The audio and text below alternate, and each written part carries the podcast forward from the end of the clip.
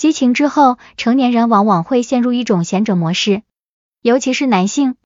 贤者模式又可总结为三无状态，即无欲、无求、无我，是一种非常放松，甚至介入 emo 的情绪。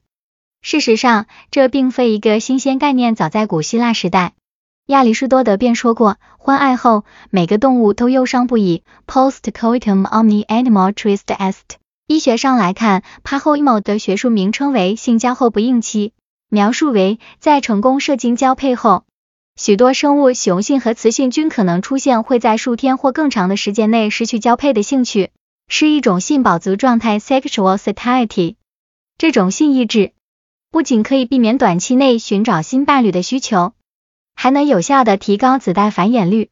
近日，来自北京脑科学与类脑研究中心的李莹及其研究团队发现了贤者模式背后的深层原因：一次性行为本身是非常短暂的。但能够引起大脑内与社会行为相关的神经回路的长期改变，诱发持续的性饱足状态，从而抑制交配的意愿。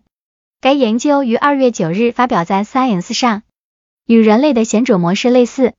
研究者在小鼠中也发现了类似的现象，在交配成功后，雄性和雌性小鼠通常会对性行为失去兴趣，而这种影响往往会持续几天到几周的时间。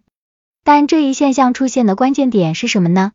首先，研究者明确了两性出现性饱足状态的前提条件：射精。在雌性小鼠中，即使是经历过输精管切除术后的雄性小鼠出现射精反应，雌性小鼠在交配之后依然表现出了性饱足状态，并诱导黄体活性约两周的时间。